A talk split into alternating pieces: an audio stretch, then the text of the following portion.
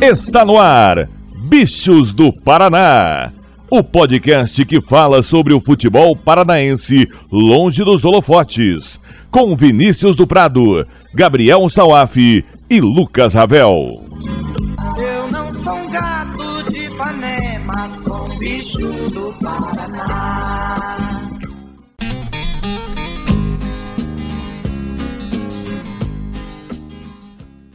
Dali gurizada, tudo beleza? Eu sou o Vinícius do Prado e chegamos à edição 41 do podcast Bichos do Paraná.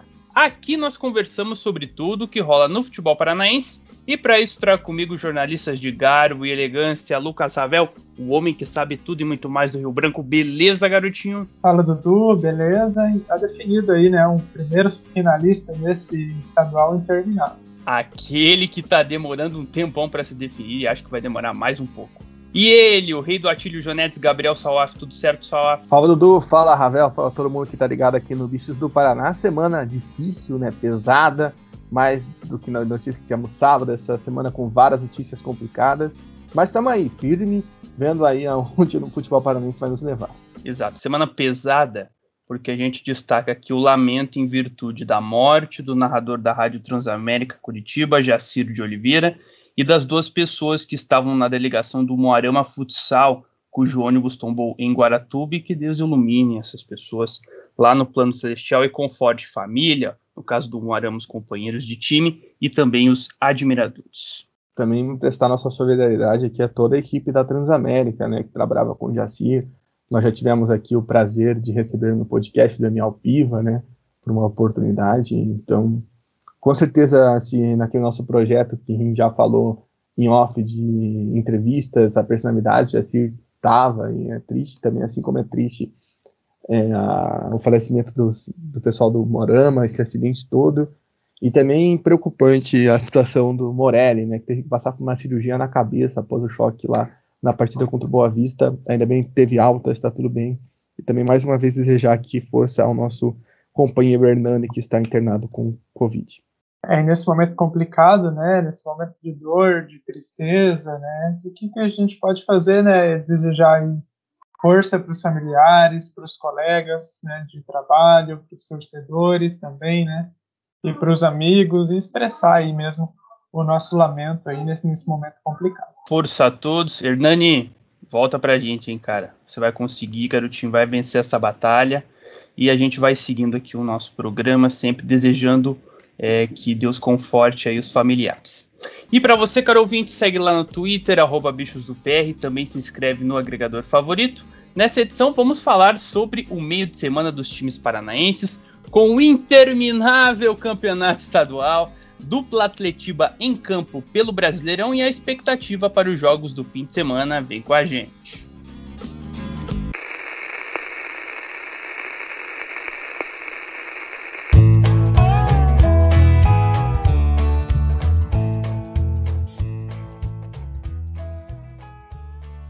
Vamos começar falando de Campeonato Paranaense. Oi, sumido! Pois tivemos na terça, dia 6, o jogo de volta das semifinais entre Operário e Londrina.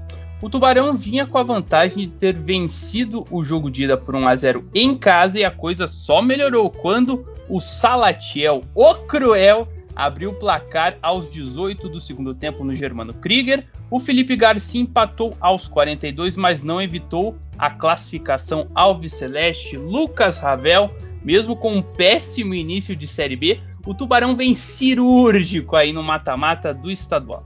É, eu acho que primeiro falar um pouco sobre o campeonato, né? Um campeonato que, na minha opinião, acho que perdeu já todo o seu prestígio quando o campeonato acontece no começo do ano, ele fica ali simultâneo às fases iniciais dos torneios de Copa do Brasil, de Libertadores, Sul-Americana, enfim. Tem equipes pequenas querendo brilhar também, outras equipes que usam o estadual para se preparar para o restante da temporada. Então o campeonato tem o seu atrativo, né?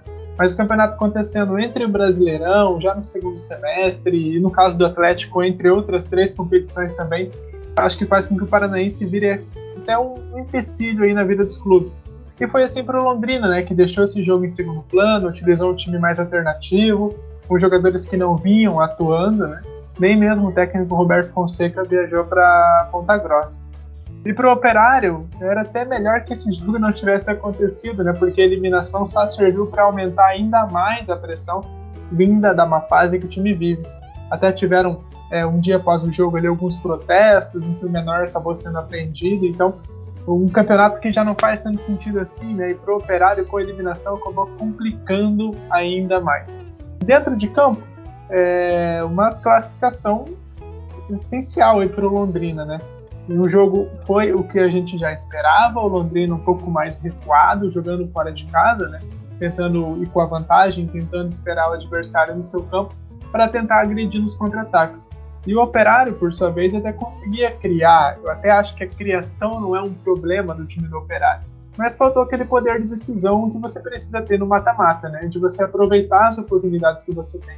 Aliás, se o Operário fosse um time que aproveita melhor as chances que tem, poderia hoje estar tá dentro do G4 da Série B e poderia também estar tá na final do estadual se conseguisse ser um time mais letal, né? Se fosse um time que criasse e concluísse é, bem as suas jogadas.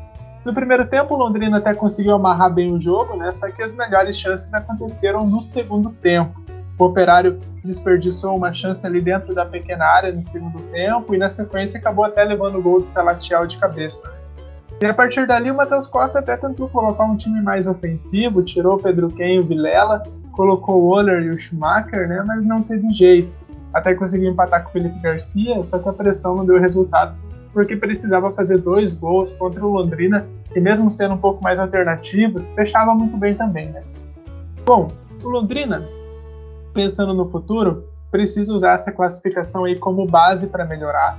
Esses jogadores que conseguiram a classificação e que não jogavam tanto assim no time titular vão vir motivados por uma vaga no, no, no time. E cabe ao Roberto Fonseca encontrar as melhores opções, né, fazer as mudanças no time para reagir na Série B. E precisa reagir logo, o time hoje não vive boa, um bom momento. A confiança que uma vaga na final traz é, em um jogo contra o Operário, né? Hoje são os dois principais times do interior. É uma motivação gigantesca, né? E você precisa saber usar isso para o seu bem. Para o Operário aí eu acho que complicou, né? O Matheus Costa precisa rapidamente melhorar o poder de decisão desse time, como eu disse antes, é, aproveitar as chances que tem, né? Não pode perder tantas chances assim.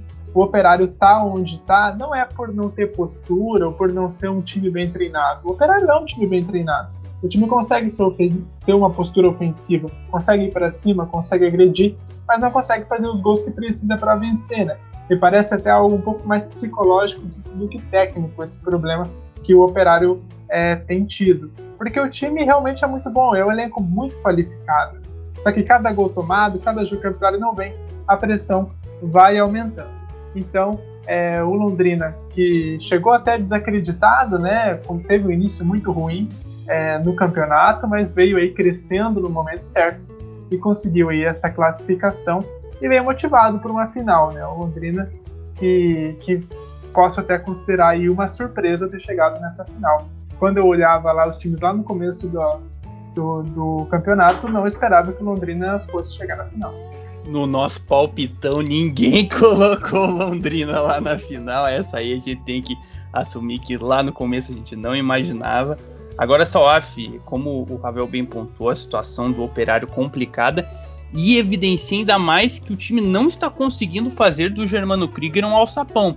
Os resultados contra a Vila Nova, contra o Confiança, agora essa eliminação dentro de casa contra o Londrina reforçam que há um problema no operário que não está conseguindo fazer o fator casa valer. Realmente, e como o Ravel pontuou essa eliminação aí, só serve para piorar o clima em Vila Oficinas, né? Porque se você já vinha de dois resultados ruins, a gente comentou isso nos últimos podcasts, derrota com o Nova, empate com confiança, é, é, essa eliminação é, é, é bem a calhar tudo, né? Porque o operário, que se a gente mantivesse o ritmo do estadual lá na época que o estadual deveria ter acabado, provavelmente teria passado, agora não, isso já embica, já embica em protestos, já embica em coisas piores.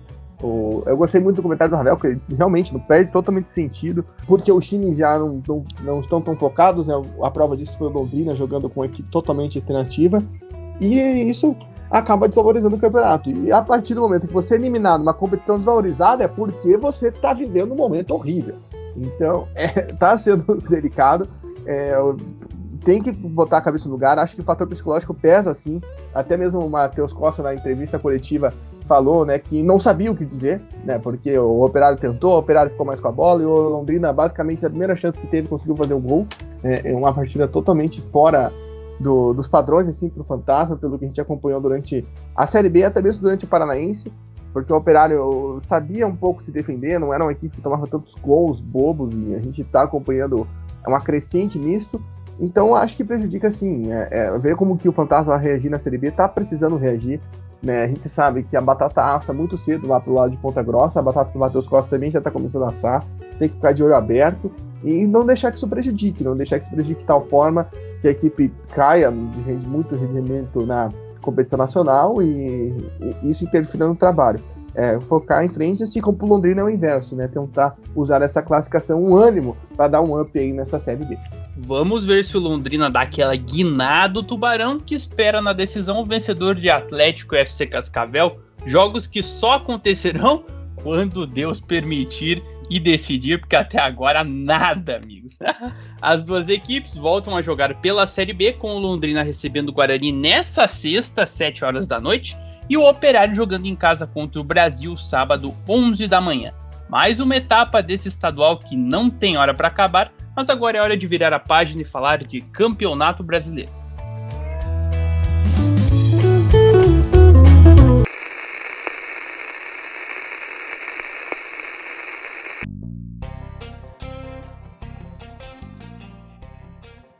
Começando pela Série B, também na terça o Curitiba foi a BH enfrentar o Cruzeiro e não saiu do 0 a 0 Ravel. Um resultado que breca a sequência de cinco vitórias seguidas na Série B. O que, que faltou aí para o time do Coxa seguir vencendo na competição? Acho que faltou até um pouco mais de ousa, ousadia desse time do Curitiba, assim, né? Mas é um Curitiba que, na minha visão, vai se mostrando muito regular. Eu não julgo esse empate contra o Cruzeiro como resultado de todo ruim fora de casa é o Cruzeiro, né? O time vinha de uma sequência de cinco vitórias seguidas, é verdade, vinha jogando muito bem, mas uma Série B complicadíssima bem equilibrada, né? É, não dá para também jogar fora aí um pontinho fora de casa. Da atuação do Curitiba, né? Eu acho que dá para tirar coisas boas e outras menos boas, assim. Né? De bom a consistência defensiva que vem se mantendo ao longo dos jogos. No Mineirão a gente viu um coxa bem estruturado na defesa que não dava espaço para o Cruzeiro no primeiro tempo, o Cruzeiro só atacou mesmo ali em chutes de fora da área, mas não teve aquela chance clara, limpa para finalizar. O Salaf comentou isso no podcast passado, que o Curitiba não dá espaço. E realmente, nesse jogo contra o Cruzeiro, não deu espaços para o time é, mineiro. E de ponto negativo, acho que a gente viu um Curitiba que tentando explorar um pouco mais os contra-ataques, mas eu acho que essa estratégia assim não funcionou muito bem ali no primeiro tempo. Curitiba é um time que tem algumas peças com uma idade um pouco mais avançada. Eu acho que essas transições exigem muita velocidade, coisa que falta a alguns jogadores do Coxa. Então, até por conta disso, o Coritiba só levou perigo ali no primeiro tempo, numa bola parada, numa cabeçada do Henrique. Foi um primeiro tempo, assim, na minha visão, sem tantas oportunidades assim. Aí no segundo tempo, né, acho que o Coritiba se soltou mais até, marcando um pouco mais avançado, até porque o time do Cruzeiro não mostrou que podia fazer muito mais do que o pouco que fez no primeiro tempo. O Coxa hoje é mais time que o Cruzeiro. E o Curitiba com uma postura um pouco mais para frente até teve chances ali com o Biro e com o Paixão. E aí entra aquela questão da falta de ousadia que eu falei no começo. Eu acho que faltou um pouco para o Morínigo de mexer um pouco nesse antes nesse time, ele só fez ali alterações, faltando acho que 15 minutos para acabar o jogo. É, acho que demorou muito para mexer. Podia ter colocado o time um pouco mais para cima, podia ter buscado uma vitória. Curitiba tinha chances para isso. Mas foi uma estratégia que trouxe um ponto para Curitiba. Então, é, no final, assim, eu acho que um ponto fora de casa não é de se jogar fora. É, e eu acho que faltou um pouco do Curitiba forçar no final. Eu lembro que um torcedor do Curitiba me abordou logo depois do jogo e falou: Cara, o Mourinho fez as três alterações 45 no segundo tempo, por que não mexeu antes? Dava para ter forçado. Acho que é um ponto importante, porque o Ravel comentou ali que tudo bem, é um empate fora de casa, é um pontinho é muito válido na Série B, mas podia ter sido melhor, realmente poderia. Acho que o Curitiba faltou forçar um pouco mais a partida porque tinha condições de ser vencedor.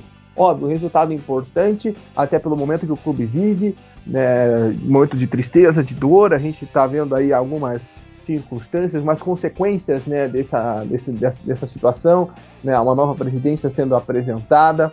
Então a gente vê o, o, o conseguindo se manter, né, e, e, o foco de tentar se manter lá em cima. Agora a Série B dá uma parada nessa maratona de jogos, até por algum tempinho a gente vai ter aí um jogo por semana, então vai ser ótimo o Mourinho conseguir trabalhar com os reforços que chegaram para esse início de Série B, conseguir ajeitar o time. Tem uma partida importantíssima semana que vem contra o Vasco, para a gente ter uma noção de como está o Curitiba.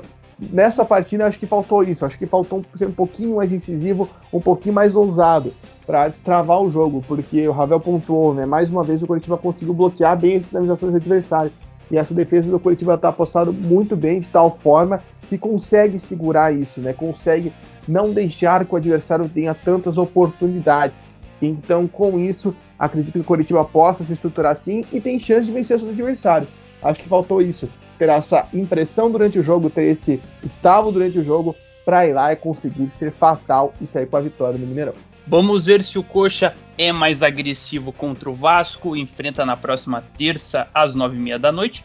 Lembrando que, como o Salaf disse, a décima rodada da Série B, que começou na terça, vai continuar no fim de semana, um pouco mais espaçada. O Alviverde está na vice-liderança com 20 pontos e um jogo a menos, mas irá secar o Sampaio Correia, que tem 18, e visita o Vasco da Gama. Olha aí a coincidência. E outro que infelizmente não venceu na rodada foi o Atlético na Série A. Jogando na Vila Belmiro, o Furacão foi vítima da lei do ex, com Marcos Guilherme aos 31 do primeiro tempo, empatou com Canezinho no final da primeira etapa, mas aos 5 minutos do segundo tempo, Zé Ivaldo jogou contra o Patrimônio e ficou assim: Santos 2, Atlético 1, Salaf. O rubro-negro não conseguiu aproveitar que o Red Bull Bragantino tropeçou na rodada, empatou com o Cuiabá e aí para retornar à ponta da tabela não conseguiu aproveitar esse vacilo lá de Bragança Paulista. E ainda viu o Palmeiras passar, né? O Palmeiras que agora é o líder do campeonato. Então, acho que foi um jogo delicado do Atlético por justamente por, pelo gol contra. Né? Eu senti um abate do Atlético e não conseguiu se recuperar a tempo, né?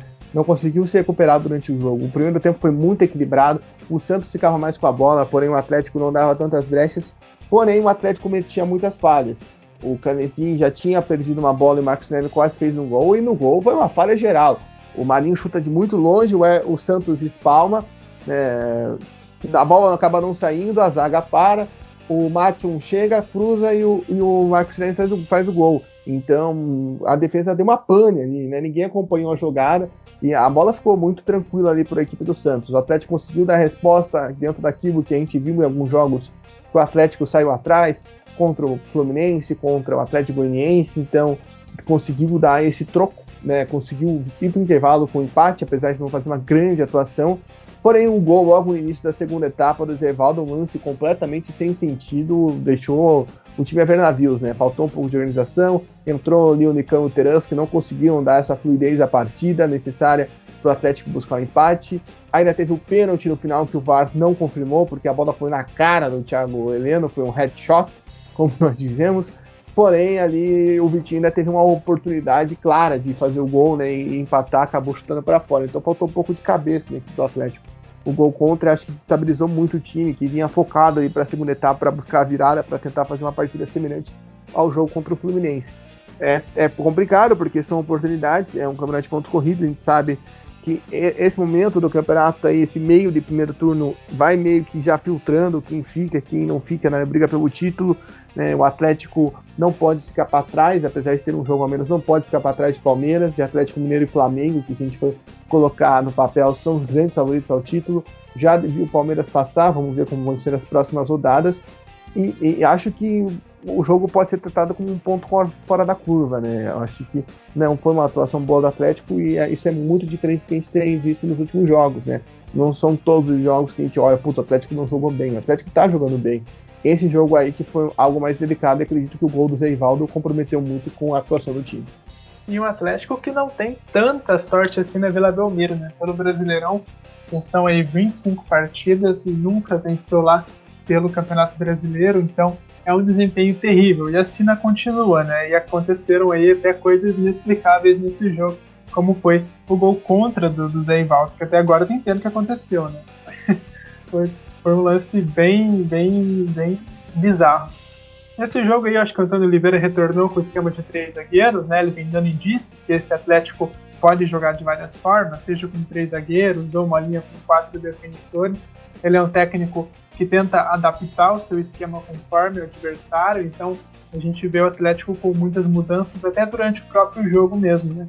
E até acabou surpreendendo, acho que com a entrada do Frenesim, né, deixando o Teranzin no banco, é, mas durante o jogo, o Atlético cometeu erros que não pode cometer fora de casa contra um adversário que é bom e com um retrospecto horrível jogando contra, né? É, no ataque ali também, né, no primeiro tempo, o Atlético perdeu algumas chances com o Babi, aí viu o Marcos Guilherme abrir o placar mesmo no lance ali que realmente, né, o goleiro o Santos podia ter tomado algumas decisões melhores também, é, tanto no chute de fora mesmo, quanto ali na saída do gol tentando abafar o passe do Madison, enfim. É, só que o Santos realmente teve mais posse de bola na primeira etapa, e, só que o Atlético conseguiu empatar, né? E você conseguir, é, é, no final ali do primeiro tempo, conseguir um gol, é, não ir perdendo para o intervalo, você já consegue estar com a cabeça um pouco mais tranquila para evoluir, né? Você já vem com uma estratégia já mais é, definida ali para o segundo tempo, não correndo atrás do placar, né? Então foi ótimo esse empate para o Atlético, mas daí Logo no início do segundo tempo acontece aquele lance do Zé Ivaldo, você toma logo o segundo gol e um lance em que o Atlético estava é, até bem postado, né? A bola que ia para fora e aí vem todo aquele banho de água fria, né? Você estava na cabeça de vamos segurar esse empate, vamos tentar buscar a vitória e do nada, com um lance, um gol contra, você tem que voltar a remar contra o placar, né? Então isso acaba desestabilizando mesmo e eu acho que isso aconteceu bastante ali durante o jogo e acabou complicando ali a situação do Atlético durante a partida. É, depois o, o, Antônio Oliveira até desmontou o esquema com três zagueiros, tirou Zé Ivaldo, né, mas o Atlético teve algumas chances sim, mas não, não conseguiu reverter o placar. Eu acho que alguma, um negócio que ninguém pode criticar, assim, e o Antônio até falou sobre isso na coletiva, acho que eu concordo com ele, é a questão da entrega da equipe, né? Esses jogadores do Atlético, eles correram, buscaram resultado, mesmo não tendo feito um jogo brilhante, né? Foi uma partida que o Atlético realmente não foi tão bem assim. Então, eu acho que essa entrega, isso que o Atlético vem mostrando durante o campeonato, é, eu acho que o Atlético tem isso de positivo. Mas desperdiça aí uma boa chance para tirar a vantagem do, Bragantino, que tropeçou contra o Cuiabá, né? Até um pontinho ali já era importante fora de casa. E agora você tem aí um jogo contra o Bragantino, né? Contra o time que vem muito bem também no campeonato. É uma partida muito importante que o Atlético precisa de um bom resultado para continuar brigando lá em cima. Para continuar, para mostrar que com uma vitória, poder mostrar para todo mundo que pode sim é, brigar lá em cima, lá nas primeiras posições. E também é importante não perder essa partida, até para não deixar também o Bragantino escapar ali e o Atlético acabar é, vendo aí é, os times que estão à frente dele escaparem também. Duelo de Titãs, próximo sábado, 5 e meia da tarde. Atlético e Red Bull Bragantino. O bicho vai pegar na Arena da Baixada. Brasileirão que tem um novo líder, como o Salaf contou, o Palmeiras, com 22 pontos e 7 vitórias. O Red Bull Bragantino também tem 22, só que 6 vitórias. E o Furacão logo em terceiro com 19 e um jogo a menos. Com a rodada passada limpa, hora de olhar para o futuro.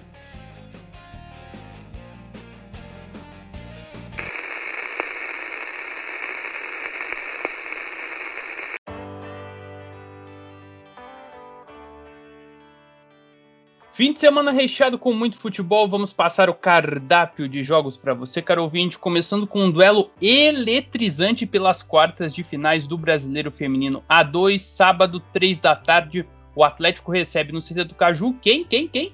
O Red Bull Bragantino, masculino e feminino com o mesmo adversário. Nesse caso, porque a primeira parte do duelo de 180 minutos valendo acesso é muito importante.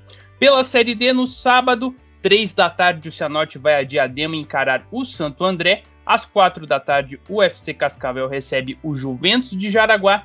E no domingo, às 3 da tarde, o Rio Branco encara o Aimoré em São Leopoldo.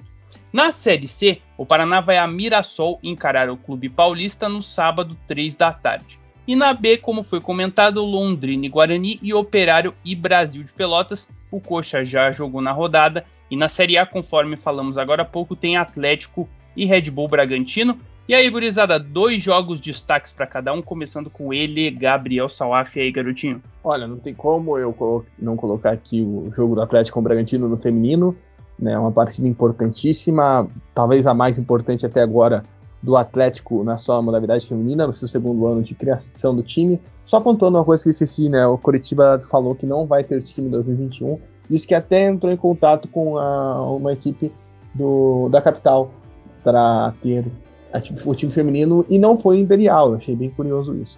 Enfim, continuando, o, o, acho que vai ser um jogo muito interessante. A equipe do Bragantino também é muito boa, com uma defesa muito sólida. Só tomou um gol na temporada nesse campeonato, o Atlético tomou dois. É um time que tem ataque muito bom, assim como o do Atlético. Vai ser um jogo muito bom de se assistir, de acompanhar. Então, três horas da tarde, né, vamos lá, baixar um computador e uma TV para ver o jogo do Paraná e também ver o jogo do Atlético. Creio que vai ser uma partida muito boa de se assistir, de se acompanhar. Que o Furacão vai com tudo para esse duelo, que as gurias do Furacão vão com tudo, que a gente está torcendo por elas também. Vai dar tudo certo. E também queria colocar aqui em destaque a partida do Cascavel contra o Juventus, mais um jogo aí para a Serpente Aurinegra conseguir se fortalecer na competição e se manter na liderança do grupo 8.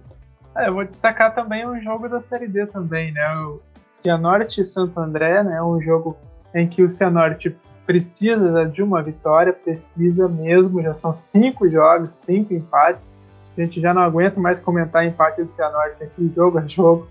Então, o Cianorte precisa de um bom resultado, precisa de uma vitória. O jogo é fora de casa, né, não vai ser fácil, né, mas precisa desse resultado, porque o Santo André é o quarto colocado do grupo com sete pontos, dois a mais do que o Cianorte. Se o Cianorte conseguir uma vitória, entra no grupo é, dos quatro primeiros, né, os quatro que se classificam para a próxima fase. Então é muito importante essa partida, até o momento mais importante aí é, para o time do Cianorte no campeonato e precisa urgente de uma vitória, né? tirar, quebrar essa cena de ser um time que empata é, a todo momento. E também tem o jogo do Rio Branco também, né? Rio Branco tentando aí conseguir a primeira vitória na, no campeonato é, e precisa urgente de um bom resultado, né? Ser um time que, que consegue fazer os seus gols, né? Eu acho que o Vitão tem conseguido estruturar esse time na defesa, mas ainda falta muito trabalho para fazer para conseguir fazer do Rio Branco um time que consiga fazer seus gols, que consiga é, agredir o adversário, que consiga uma vitória. É, eu acho que já são cinco jogos, o campeonato já está começando a ficar mais afunilado. E o Rio Branco precisa urgente de uma vitória se quiser, pelo menos, tentar brigar por mais alguma coisa aí no campeonato do que só a participação. Cianorte, Rio Branco, pelo amor de Deus, ganha um jogo e não aguenta mais falar de empate aqui vão vencer, vão dar uma alegria para os torcedores e boa sorte a todos os paranaenses aí nos duelos do fim de semana.